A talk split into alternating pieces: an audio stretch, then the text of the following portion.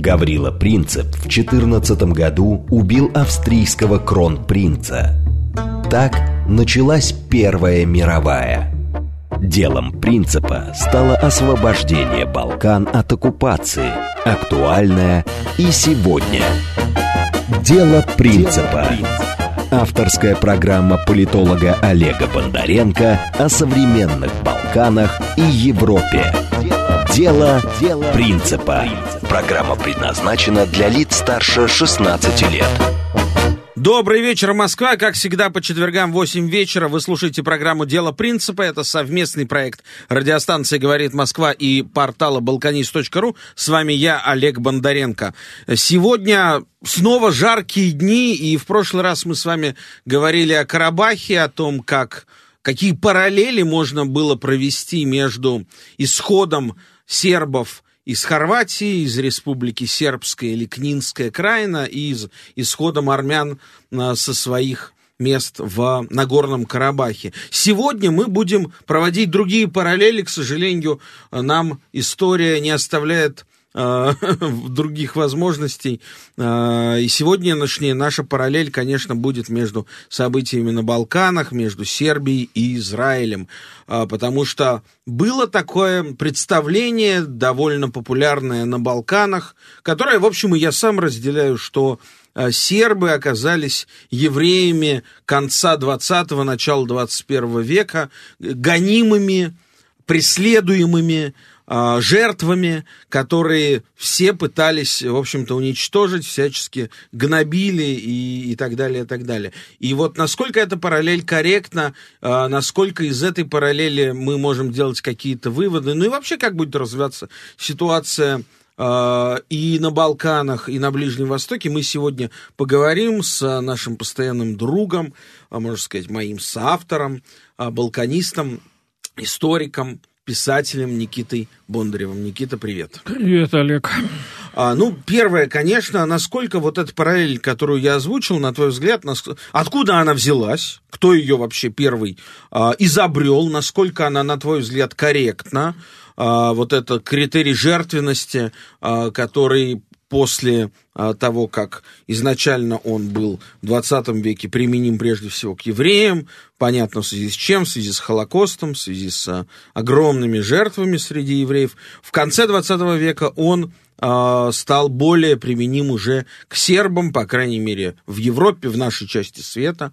Расскажи, пожалуйста. Ну, видишь, вот все, что ты сказал сейчас, оно как бы вполне очевидно для сербов, для каких-то там э, сербофильски настроенных, как мы с тобой, русских. Если ты какому-нибудь американскому, э, не просто, так сказать, человеку с улицы, а какому-нибудь американскому профессору даже, вот э, этот тезис выскажешь, он не то что посмеется, он просто поспешит тебя сдать куда-нибудь в какую-нибудь самое, мозго, мозголечебницу какую-нибудь, потому что то, что для нас с тобой очевидно, для Запада, собирательного, коллективного, не очевидно вообще отнюдь. А, сербы, надо сказать, в своей истории там, последних э, четверть века были много кем. Были и гонимыми, были и гонителями, но что более демонизируемого народа, чем э, сербы в новейшей истории нету, что только евреев также демонизировали всякие, так сказать, антисемитские настроенные элементы и продолжают это делать. И это факт. А, что э, сербов на Западе, в, так сказать, англоговорящих странах прежде всего, а, упорно и последовательно э, воспринимают как каких-то агрессивных варваров, а, искренне верят, что распад Югославии – это из-за сербов, из-за сербского национализма, из-за меморандума Сербской академии наук и искусств. Вот из-за этого и из-за одной этой бумажки а в двух развалилась Югославия. слушателям расскажи, что за меморандум такой был? Ой, бог был ты мой. Ну, значит, э, в, в середине 80-х э, некое количество там сербских, э, ну, у них Академия наук и искусств, соответственно, там были и ученые, и писатели, подписавшие этот документ. Вот составили некий проект меморандума, который Президиум Академии так и не ратифицировал никогда, то есть это не меморандум, а именно проект меморандума, правильно говорить. Э, часто говорят, что в числе его авторов был писатель и будущий э, государственный деятель Добрица Чосич который при Милошевиче был там президентом Югославии недолго, а, не было Чосича в числе подписантов, хотя он был одним из вдохновителей, безусловно. А, вот о том, что э, права сербов в Югославии э, нарушаются, принижаются, что сербы, которые являются, ну, как бы главной скрепой Союз, Социалистической Федеративной Республики Югославии э, не имеют тех прав, которые имеют, например, хорваты или даже албанцы на Косово. А главным, э, конечно, моментом, из-за которого вся эта бумага возникла, была именно ситуация на Косово, где э, албанцы совершенно недвусмысленно сербское э, население вытесняли. Сначала, так сказать, более мирным путем, просто скупая за хорошие деньги у сербов недвижимость в 70-е еще, а в 80-е перешли уже к откровенному террору, запугиванию, насилию, поджогам, а, и так далее, и так далее, и так далее. А местные власти, местные сербские власти, присланные там из Белграда или откуда-то еще, местное там руководство полиции, а, партийное руководство местное по национальности вполне себе сербское последовательно закрывало на это глаза, потому что им так велели. Вот об этом, так сказать, э, говорилось в этом меморандуме, и на Западе принято считать, что из-за вот этой одной бумажки – которая даже не была ратифицирована президиумом Сербской академии ну, это наук, как заявление. Югославия да. развалилась. Можно, можно вспомнить э, аналогичное по смыслу приблизительно заявление Валентина Григорьевича Распутина, известного русского писателя, э, к сожалению, уже умершего, но в какое-то время он был народным депутатом СССР, и тоже, помнишь, наверное, был его знаменитое выступление, приблизительно с такими же тезисами, но только в отношении русского народа, значит, его прав э, в Советском Союзе и, соответственно, прав других народов гораздо больших. Хорошо, а, но а, первым, насколько я помню, эту историю пытался использовать Милошевич. И Милошевичу, сейчас я не помню, кто конкретно ему ее принес, кто-то же был автор вот этой идеи, а, сербы это евреи конца 20 века. Насколько эта идея вообще легла на сербскую почву и почему, ну давайте скажем честно, да, в большинстве стран мира, а тем более в большинстве стран Восточной Европы, как правило, везде был, а где-то и есть до сих пор антисемитизм. Да, это факт. А, а вот в Сербии при этом антисемитизма не было. Почему? В Сербии никогда не было антисемитизма, и а, ну, вот, так, вот давай... евреи и, и Югославия, давай об этом поговорим. Ну, давай справедливости ради, что значит не было антисемитизма? Ну, на бытовом каком-то уровне бывает всякое. Государственного антисемитизма не было, да. Угу. Антисемитизма как государственной идеологии, как там части политической программы там, э, партии, которые находятся у власти. И этого а бытовой был? Ну, послушай, ну, Я просто не могу бывает. себе представить ну, нет, серба-антисемита, ну, честно. Было, было, и, и там э, в сербском языке э, нету э, слова «жид», вот, в отличие от многих славянских языков. А в хорватском языке, например, нету слова «еврей». В словаре хорватского ну, понятно, языка да, слова да. «еврей» нету, есть только слово «жид». И, соответственно, вот исходя из того, что вот этого для русского уха ругательного слова в да. Э, сербском языке нету, вот э, э, продвигается тезис о том, что и антисемитизма бытового в Сербии не было. Ну, были какие-то другие ругательные словечки. Ну, угу. было все. Какие-то конфликтные ситуации людей друг с другом были. Государственного антисемитизма, идеологического антисемитизма в Сербии не было на самом деле действительно никогда. И какой здесь контраст с Хорватией, где, так сказать, пришедшие в 40-е годы после, так сказать, поражения Югославии, э, пришедшие к власти в Хорватии, так сказать, клеры-фашисты Усташи развернули самый настоящий террор и геноцид против всего нехорватского населения, в первую очередь против сербов и евреев, которых со совместно, так сказать, поездами отправляли в лагеря смерти и жесточайшим образом их там уничтожали. Только в одном концлагере Есеновец э, было уничтожено что-то около 150 э, с лишним э, тысяч человек. Преимущественно сербов, просто потому что их количественно было больше, но также и евреев, цыган – вот. А, точные цифры, поскольку хорваты свою статистику вели, хорватские устыши, но понимая, что песенка их спета, они все уничтожили, точных статистических данных не осталось, поэтому все оперируют очень разными цифрами на предмет числа уничтоженных фашистами хорватскими. Вот. Соответственно, Милошевич, возвращаясь к нему, что он хотел в 90-е годы? Он хотел, чтобы Запад понял, что хорватский национализм хуже, чем сербский национализм. Потому что сербские националисты периода Второй мировой войны, четники сербские, ну, они евреев, нацисты, да. евреев совершенно не трогали, ну, четники как бы монархисты. Нет, да, я имею в виду не сербские, хорватские, хорватские э, усташи, это да. нацисты. А четники, четники монархисты, нет. просто выступавшие да. за восстановление, так сказать, довоенного статус-кво, э, евреев не трогали, а хорватские русские устыши, да, вот клеры-фашисты, клерикалы, активно поддерживанные Ватиканом, который, так сказать, с них просто пыль сдувал, устыши хорватские были любимым вообще проектом Ватикана того времени. Есть, вот на эту тему есть масса документов. Угу. А, вот, а, те уничтожали евреев с пылом, со, с жаром, со страстью, с упоением, которое удивляло там и немцев, и в еще большей степени итальянцев.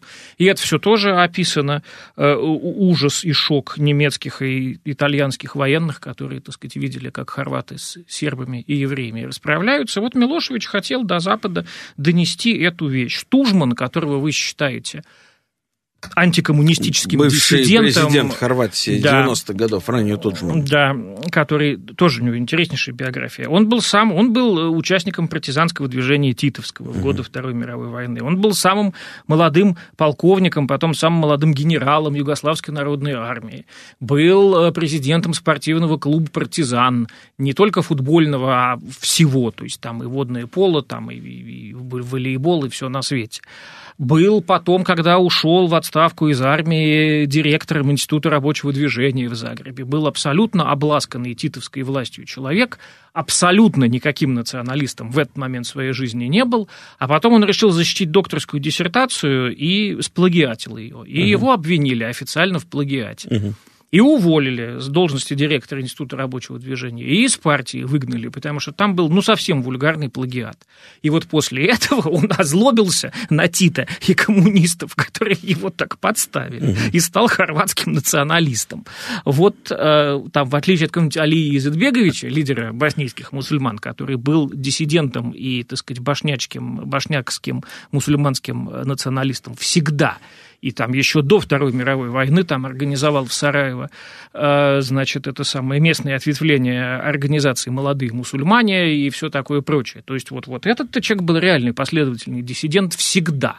Тужман был как бы любимец Тита, на самом деле. Есть огромное количество их совместных фотографий, там Тита и молодой Тужман. Ну, давай Но вернемся... вот сделался националистом. Давай Мы вернемся Милошевич. Давай я да. вот все пытаюсь про Милошевича рассказать. Да. Вот Милошевич пытался, наивный человек, э, до Запада донести мысль о том, что как бы сербы в своем национализме э, опираются на э, значительно менее э, вредные, опасные и человеконенавистнические образцы, чем хорваты, тужмановские хорваты 90-х годов, которые вот э, считают себя преемниками хорватских устышев вот периода Второй мировой, которые там сербов и евреев и цыган в больших количествах уничтожали. Милошевич наивно полагал, что вот если он объяснит на Западе всем, кто такие хорватские устыши и, и почему та символика, которую современные хорваты э, используют у серба, вызывает желание схватить что-нибудь тяжелое и немедленно размозжить голову человеку, который на себя эту шаховницу хорватскую нацепил, флаг клетчатый, да, да, да. да. Э, вот, если он вот это все, так сказать, просто подробно всем расскажет и объяснит, то все все поймут, сразу все поймут, что хорваты плохие, а сербы хорошие. Угу. Э, ну, искренне, я не знаю, по-моему, вот до, до самого конца 90-х годов он как бы верил в то, что сербов на Западе не любят просто потому, что не знают достаточно хорошо вот события истории там, последних нескольких лет. Но если людям объяснить то, что сербы вот впитывают с молоком матери, то, что сербы из учебников школьных знают, то как бы все поймут, что сербы хорошие, а хорваты плохие. И пытался он здесь использовать еврейскую карту в том числе. Значит, там было общество сербско-еврейской дружбы, достаточно активная при Милошевиче, которую возглавляла такая дама по имени Клара Мандич, а, которая была, насколько я помню ее историю, значит, итальянская еврейская девочка, которую как-то переправили там через Адриатику э, туда, на Балканы, ее там удочерила сербская семья, откуда сербская фамилия. Э, у нее были определенные связи, и даже неплохие, и в, в Израиле, и, так сказать, с американской еврейской диаспорой. Э, и вот Милошевич пытался ее и это ее общество сербской еврейской дружбы использовать в своих интересах, чтобы она и другие люди вот из этой организации рассказали, наконец, на Западе, что сербы никогда не были антисемитами, как ты говоришь, а хорваты, наоборот, очень даже были. Поэтому почему вы сейчас делаете из сербов чудовищ, а из хорватов, которые продолжают вот эти традиции периода Второй мировой войны, вы делаете просто ангелов с крыльями? Когда в реальной действительности все немножко не совсем так. Никит, Попытка оказалась да. неудачной. Ну, понятно. Но попытка, мне кажется, не закончилась, потому что все-таки еще все только продолжается. И я могу сказать, что у меня-то есть немалое количество хороших друзей и знакомых среди а, правых политиков, и, и правых и левых политиков Европы разных стран. А, ну, преимущественно, вот, а, например, мы можем взять Италию и Германию. Так вот, там является просто обязательным правилом хорошего тона – а, для серьезного, солидного правого политика иметь в кабинете флаг Израиля а, и везде поддерживать максимально политику Израиля и евреев, это просто как вот отче наш.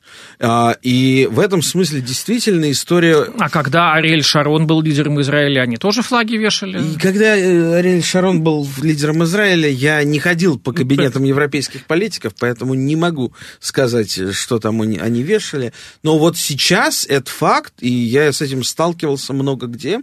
Мне, в общем, это было приятно видеть, не скрою. А, демонстративную поддержку Израиля, э, лоббирование всех израильских инициатив со стороны, еще раз подчеркну, правых, а можно сказать, правонациональных, даже так, да, европейских политиков. А, чем правее, тем более произраильских какая позиция а, у человека. А, может быть, это, конечно, следствие э, великой трагедии Холокоста и Второй мировой войны, когда а, все поняли, чего делать нельзя, никогда и ни в каких случаях, даже в мыслях. А, и сделали из этого выводы.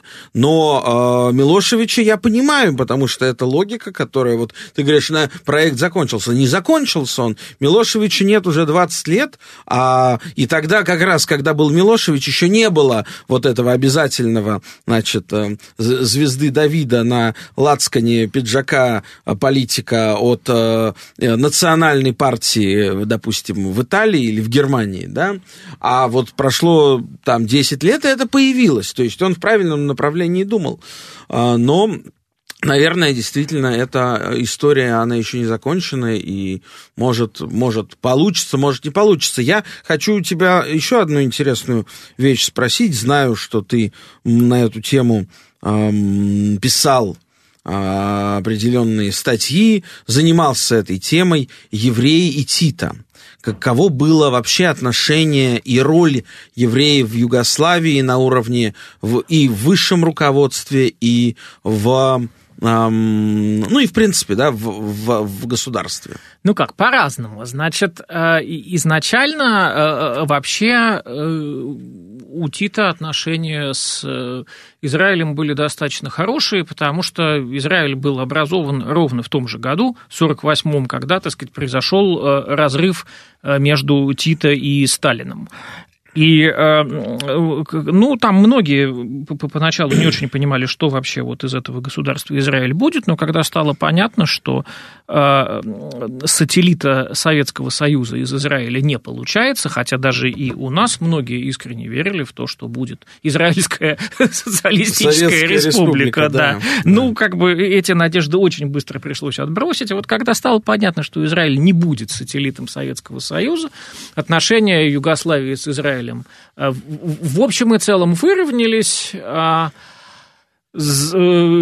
эмиграции э, евреев из Югославии в Израиль Тита не мешал, за исключением ряда специфических случаев, типа известного тебе и мне хорошо Арья Ливня, который, э, которого в тюрьму посадили как сталиниста. Он был тоже титовским партизаном, еврей по национальности, большая часть... Легендарный его... человек, я с ним был знаком, он умер только а, буквально пару лет назад, ну, в 2020 много, году он умер. Много чего а, хорошего есть. На сотом году жизни. На русском на языке. На сотом году жизни человек, почитать. который для понимания э, смог лично отомстить тем нацистам, которые расстреляли его э, мать, его семью. Э, он, будучи тогда уже, в общем, не ребенком, да, ему было, наверное, 20 лет где-то, он, соответственно, да, где-то там 18 или 19 нет, он, он нет, он 20 -го года, 20 -го года рождения, получается. А вот, то есть, да, ему, конечно, было уже 20 с чем-то лет, и он видел, как расстреливают его родителей, и он потом, спустя многие десятилетия в Латинской Америке, уже будучи руководителем группы поиска нацистов, нашел, и нашел именно тех, именно того командира, который отдавал этот приказ, и его лично привез в Израиль, его лично посадил, и, в общем, совершил сатисфакцию. Ну, в общем, он там много. Он был директором Сахнута, он был какие-то достаточно статусные посты в Израиле занимал, да. Ну, вот Тоже там... же, кстати, вот еще один пример а, на, на, на треке югославо-сербско-израильском очень удачного, успешного Ну, так примера. вот я к тому, что он пострадал от Тита, потому что угу. Тита его считал сталинистом, как бы сионистом-сталинистом. Э, просид... Очень интересно. Да, просидел он э, вообще... довольно долго, там лет, лет шесть, по-моему, угу. значит, он э, провел в тюрьмах югославских. Потом его выпустили, но ему долго не разрешали репатриироваться в Израиль, там, года до 58-го. Ну, в конце концов, в общем, ему это удалось. Стал он в Израиле тем, я уже сказал, кем, кем стал. А вот. Сахнут – это агентство по возвращению евреев в Израиль, по репатриации евреев в Израиль. А в 90-е годы, и э, при жизни Тита он вообще в Югославию не ездил, э, вот после смерти Тита стал ездить, какие-то связи, так сказать, свои старые активизировал. Вот Милошевич пытался на него тоже ставить, его как-то тоже использовать очень влиятельного и уважаемого, прежде больше уважаемого, чем влиятельного в, в, в Израиле человека, вот в какой-то своей попытке выйти из международной э, изоляции и э, доказать, что сербы являются много кем, ну уж, по крайней мере, антисемитами они не являются. Вот. А, но вот э, Ливни говорил в интервью, что чисто по-человечески мне Милошевич э, показался каким-то таким не очень симпатичным человеком, но в этот же период времени, так сказать, зародилась его многолетняя дружба с Милорадом Додиком, тоже еще в 90-е они сошлись и познакомились, и вот для Республики Сербской Ария Ливни сделал очень-очень много. Был фактически главным представителем Э, все, всего мирового еврейства, в хорошем смысле этого слова, э, для малюсенькой республики сербской и человеком, который выстроил отношения с Израилем, а, в общем-то, где-то из США отчасти выстраивал отношения со многими другими странами. Э, но, тем не менее, вот если говорить все-таки про вот такое отношение – а, а что, разве был большой исход евреев из Югославии ну, их в Израиле? Просто, их, их, их мало пережило войну, э, к сожалению. Да? Э, вот. Э, в Хорватии вообще, так сказать, очень жестко там все происходило, я об этом уже сказал. А евреев из северной части Сербии, из Воеводины, из Земуна гнали пешком в Венгрию. А многие просто даже не дошли до Венгрии. Да, знаменитого умерли от, от голода и холода по дороге. В да. Будапеште. Вот. Мало их просто физически осталось. И, и те, кто остались, ну, тяжело им было. Не столько в Сербии, сколько вот прежде в Хорватии или в зоне там венгерской оккупации.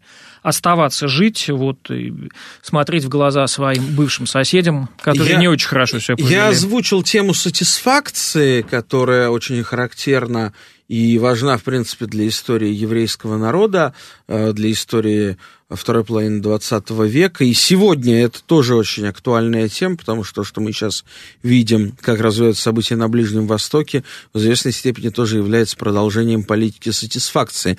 О днях сегодняшних современности и о том, как влияют э, события на Ближнем Востоке, на Балканы, мы поговорим сразу после выпуска новостей. Оставайтесь с нами. Я Олег Бондаренко и Никита Бондарев. Дело принципа.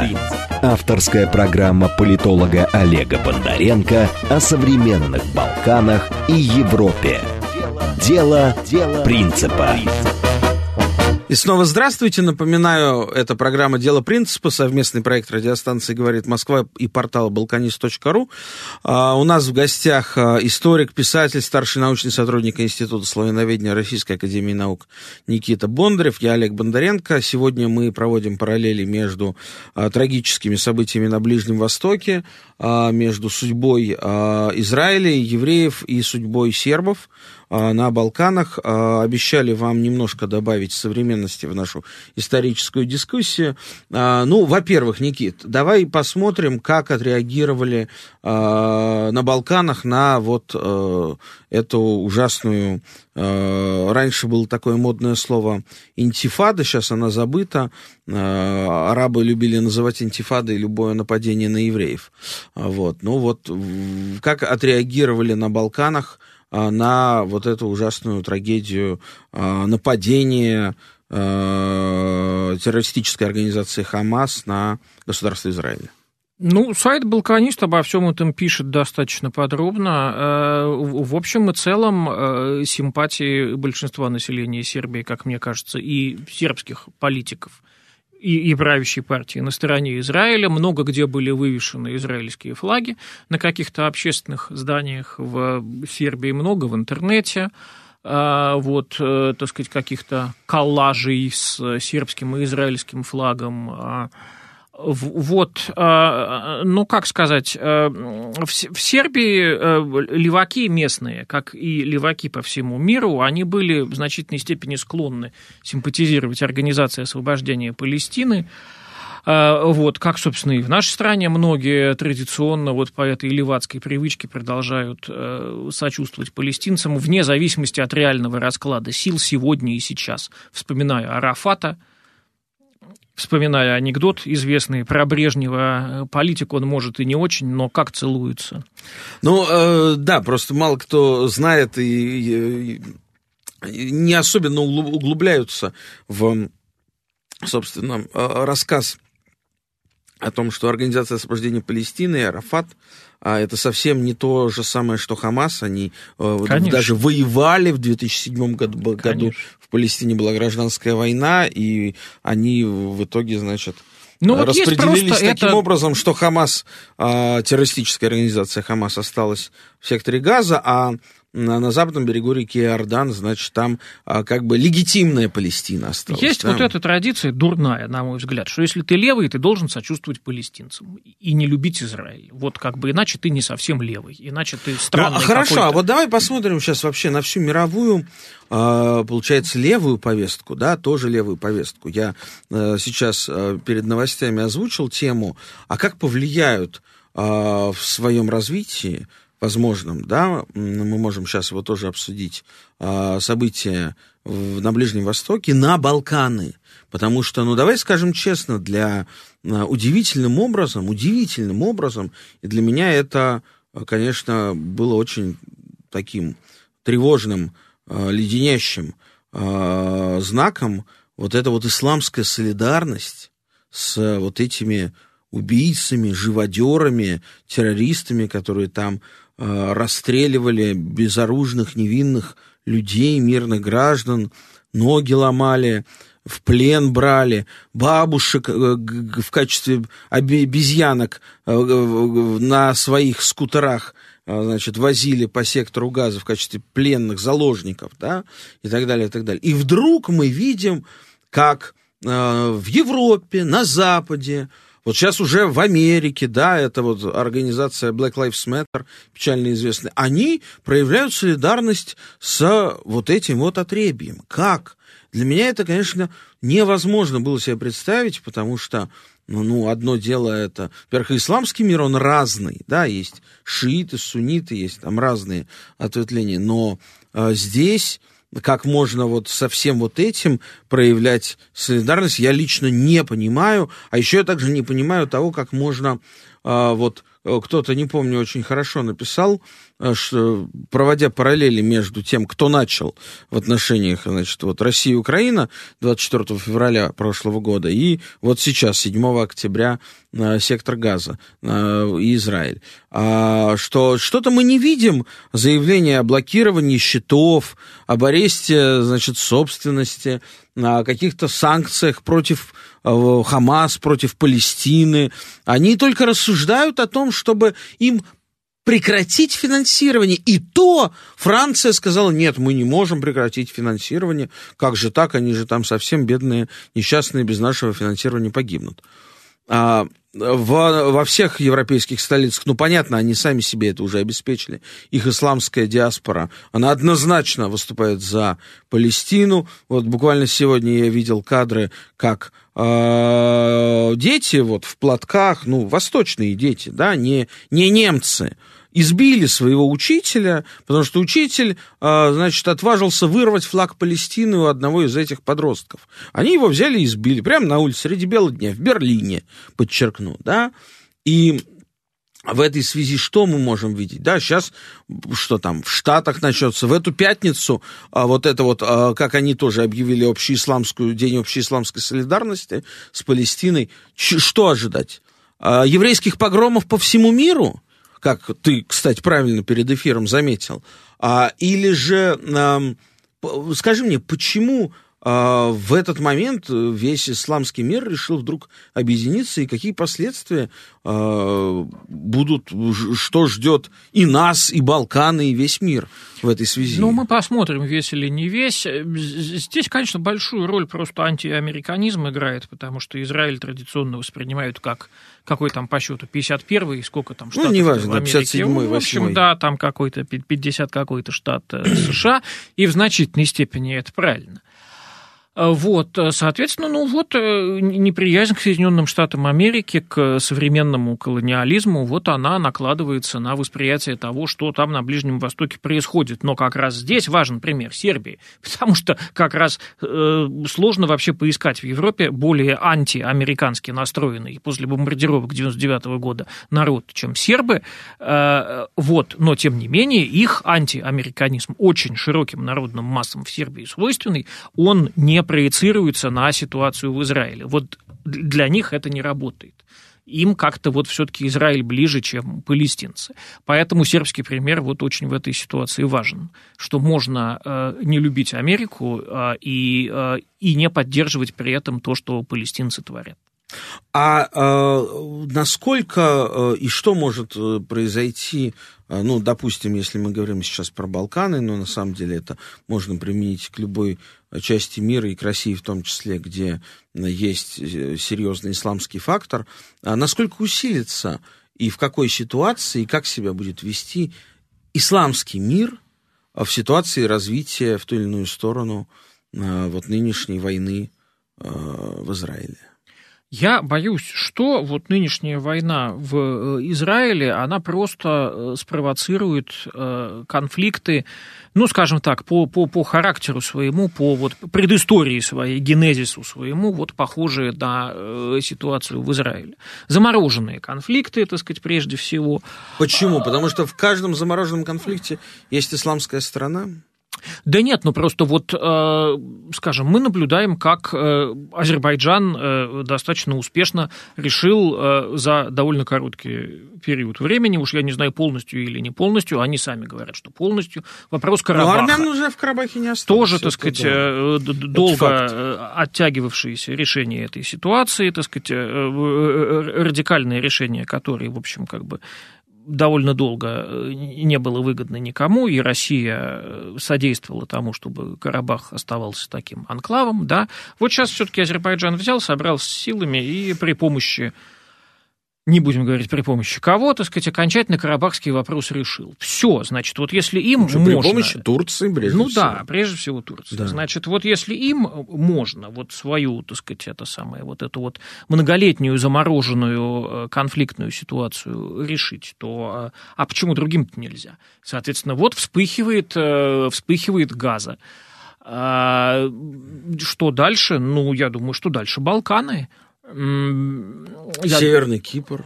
Северный Кипр, может быть, даже еще раньше, чем Балканы, вот, э, просто в силу близости большей. Э, но что на Балканах тоже э, полыхнет в ближайшее время, и не только в Косово, и, может быть, даже не столько в Косово. Сколько в Боснии и Герцеговине. Сколько в Боснии и Герцеговине, да. это вот прям гадалки не ходи.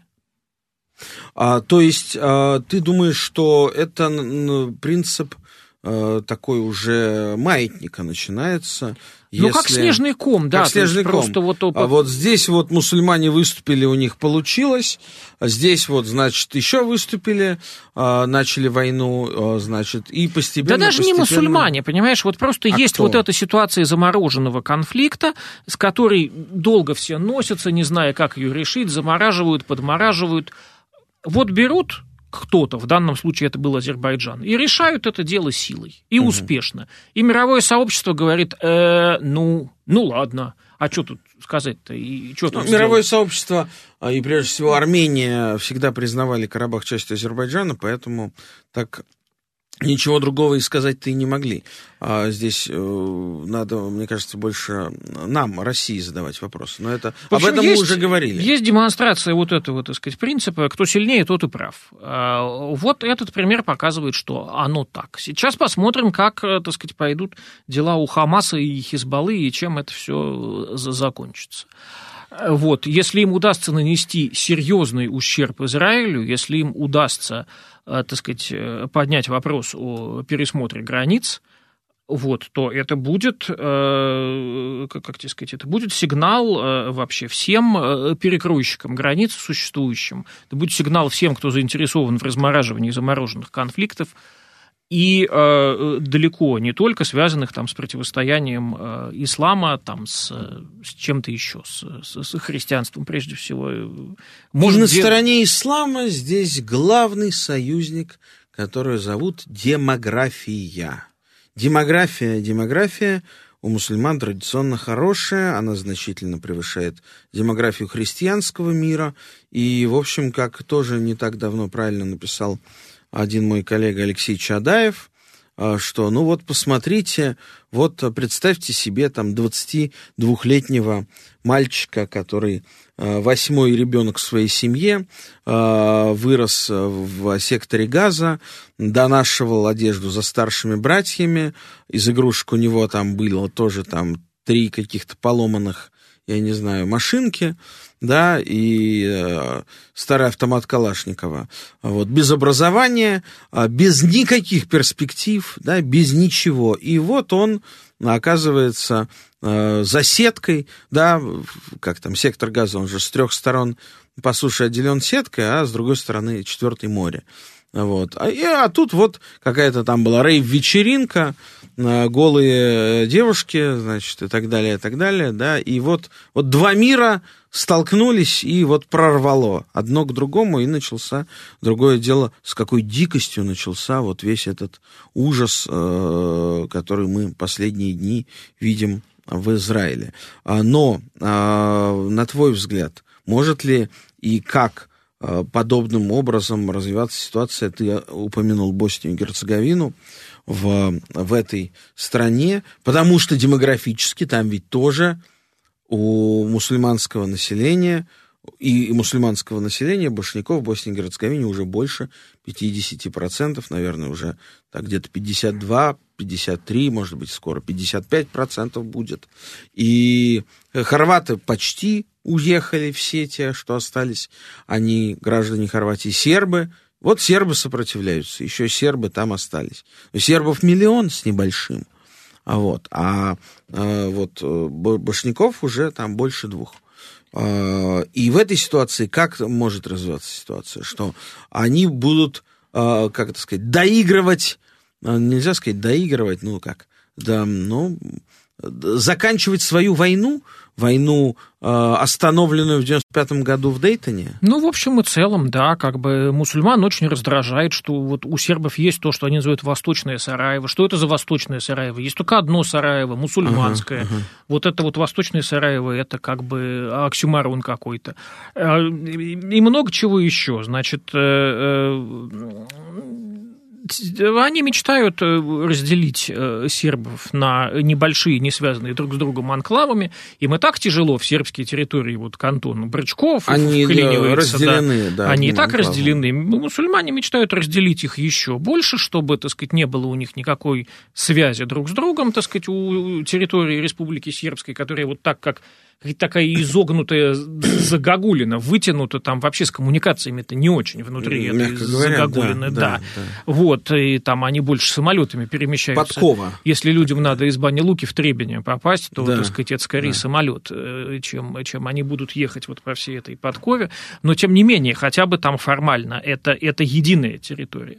А, вот, э, разделить э, сербов на анклавы, вбить между ними свои мусульманские к линию, а дальше, так сказать, сербы будут там загибаться в этих анклавах, так же, как загибаются сербы на Косово. Вот угу. как-то так. А давайте теперь обсудим момент, связанный с разным исламом, представленным на Балканах. А, насколько этот а, разный ислам сейчас может выступить единым кулаком, или же все-таки внутривидовые противоречия окажутся сильнее. Да? А, как ты помнишь, а, на Башчарше, а, главной прогулочной улочке Сараева, того самого не восточного, а ближневосточного, как да. шутят некоторые наши друзья Сараева. А, с чего оно начинается? Ну, начинается с Исламского культурного центра Исламской Республики Иран. Ну да. Иран – это сунниты. Шииты. А, шииты, прошу прощения, да. Иран – это шииты. А в Боснии, как и во всем остальном мусульманском мире, сунниты. А насколько, что там Иран забыл, что шииты там пытаются, что пытаются обратить свою веру суннитов, насколько они будут едины сейчас. И, кстати говоря, ведь тоже вот сейчас, да, а, Иран, который поддерживает и, очевидно, как многие предполагают, стоит за многими нынешними трагедиями и на Ближнем Востоке, да, как самый сильный там игрок, а, это шииты, да, при этом а, Палестина это сунниты же, правильно? Я понимаю. Ну да.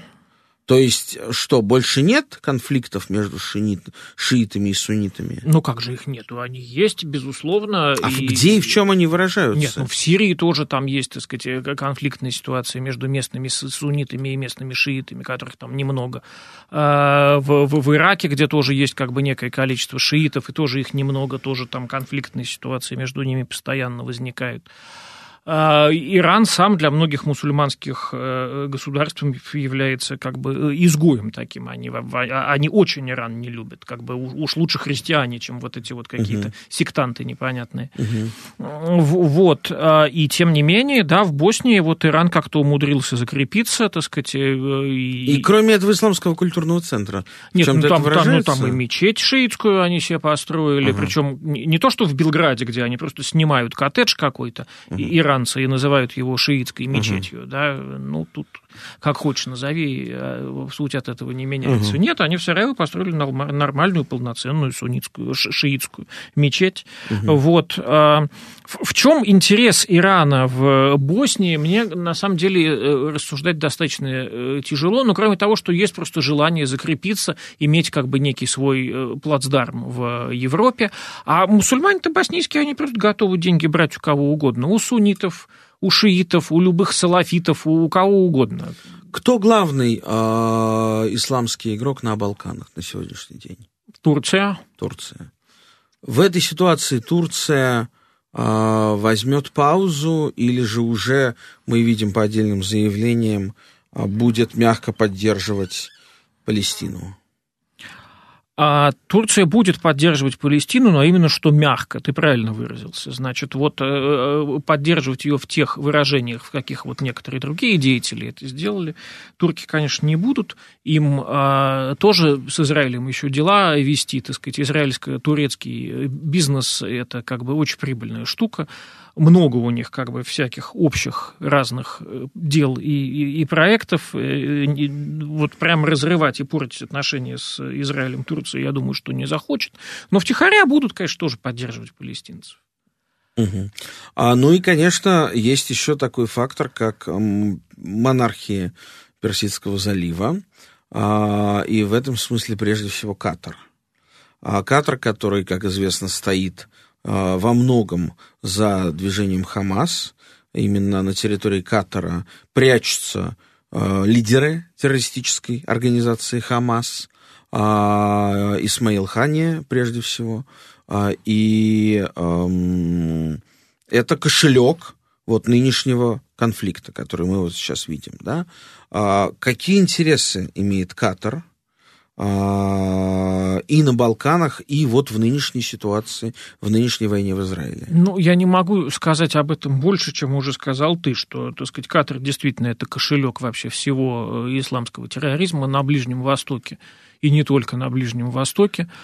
Э, вот, насколько э, Катар эм, присутствует в той же Боснии, сложный для меня вопрос. Мы вообще мало что знаем о, о реальном положении дела в Боснии. Я вот вспоминал недавно, что там есть эти самые мусульманские общины, мусульманские колхозы, э, там целые большие села, куда не впускают ни полицейских, ни никакие светские власти, ни вра...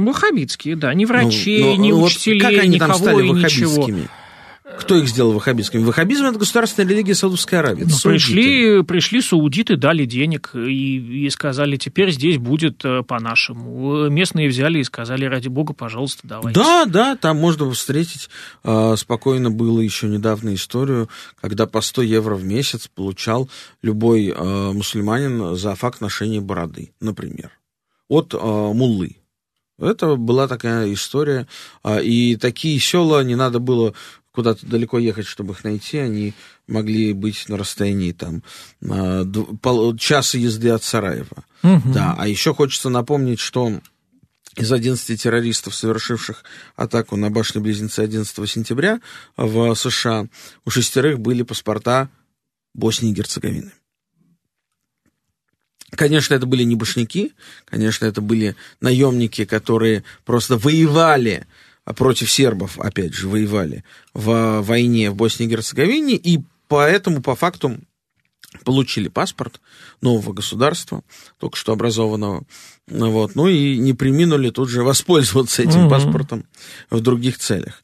А вообще, возвращаясь к США, я тут поймал себя на такой конспирологической мысли, что как-то страшным образом совпало э, с разницей в две недели а, после многолетних обсуждений объявления безвизового режима для граждан Израиля в США, и которое случилось в конце сентября, последних числах сентября, и вот 7 октября начало войны там, да? Может быть, они что-то знали.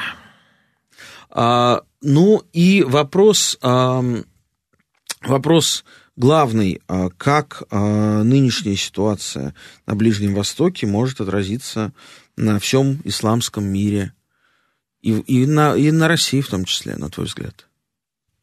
Ну, у нас-то все-таки взаимодействие э, исламского и, и не исламского, давай будем говорить так, э, мира, оно развивается по несколько другим законам, по несколько другой логике, чем, например, в Израиле. И слава богу, что это так. Вот, э, так что для нас, для россиян, для жителей Москвы, я с этой стороны какой-то большой опасности и угрозы э, не вижу. Мой взгляд все-таки прикован сейчас именно к Балканам. Ты верно сказал, может быть, Кипр э, полыхнет даже еще раньше, чем э, Балканы. И, ну, как бы вот э, прикован мой взгляд к Балканам не потому, что я балканист, а потому что, ну, это вот такая очень болезненная точка для Европы в первую очередь. Вот как бы чтобы дестабилизировать, сбить с панталыку, что называется, Европу, погрузить Европу в хаос. Вот что, после Украины еще надо дополнительно, ты думаешь? Ну, Украина, она как бы все-таки рядом, но, э, но как но бы все-таки на особицу, да. да, а Сербия это сердце Европы. Это был Никита Бондарев, а, историк-писатель. С вами была программа «Дело принципа», совместный проект радиостанции «Говорит Москва» и портала «Балканист.ру». Я Олег Бондаренко. Слушайте нас по четвергам. «Балканы» — это интересно.